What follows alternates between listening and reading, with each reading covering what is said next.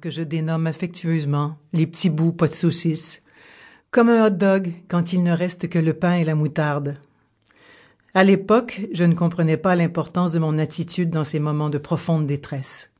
Avec le temps, j'ai appris que ma pensée, mes paroles et mes actions créent ma réalité, que je suis la seule responsable de mon bonheur ou de mon malheur. J'ai aussi compris que tout est parfait et que tout arrive selon un ordre divin.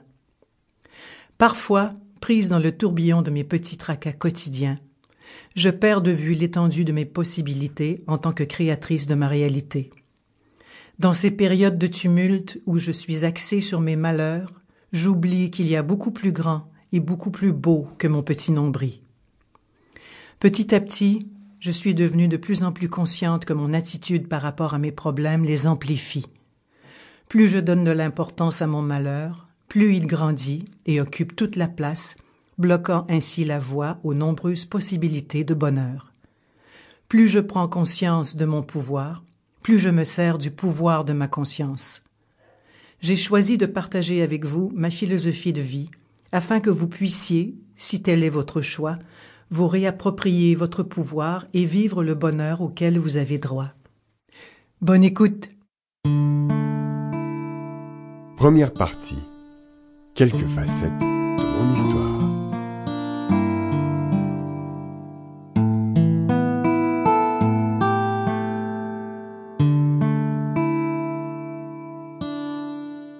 Chapitre 1 Le chemin tortueux de ma vie D'abord, afin que vous compreniez mieux d'où je viens, laissez-moi brosser un tableau de mon parcours de vie.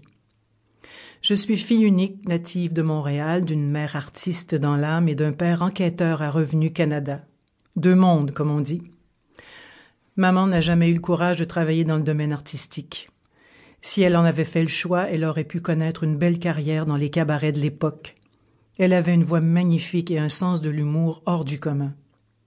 Comme la pomme ne tombe jamais bien loin de l'arbre, ce n'est pas par hasard si je me suis retrouvée dans le merveilleux monde du spectacle.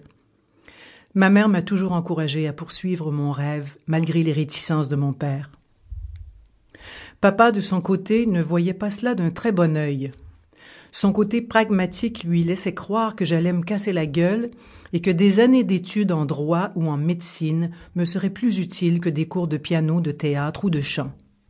Mais voilà, je détestais l'école avec passion. Pour moi, des années d'études à l'université correspondaient à une mort lente, la mort de l'artiste en moi. Je me souviens de ma première journée d'école. Quelle catastrophe.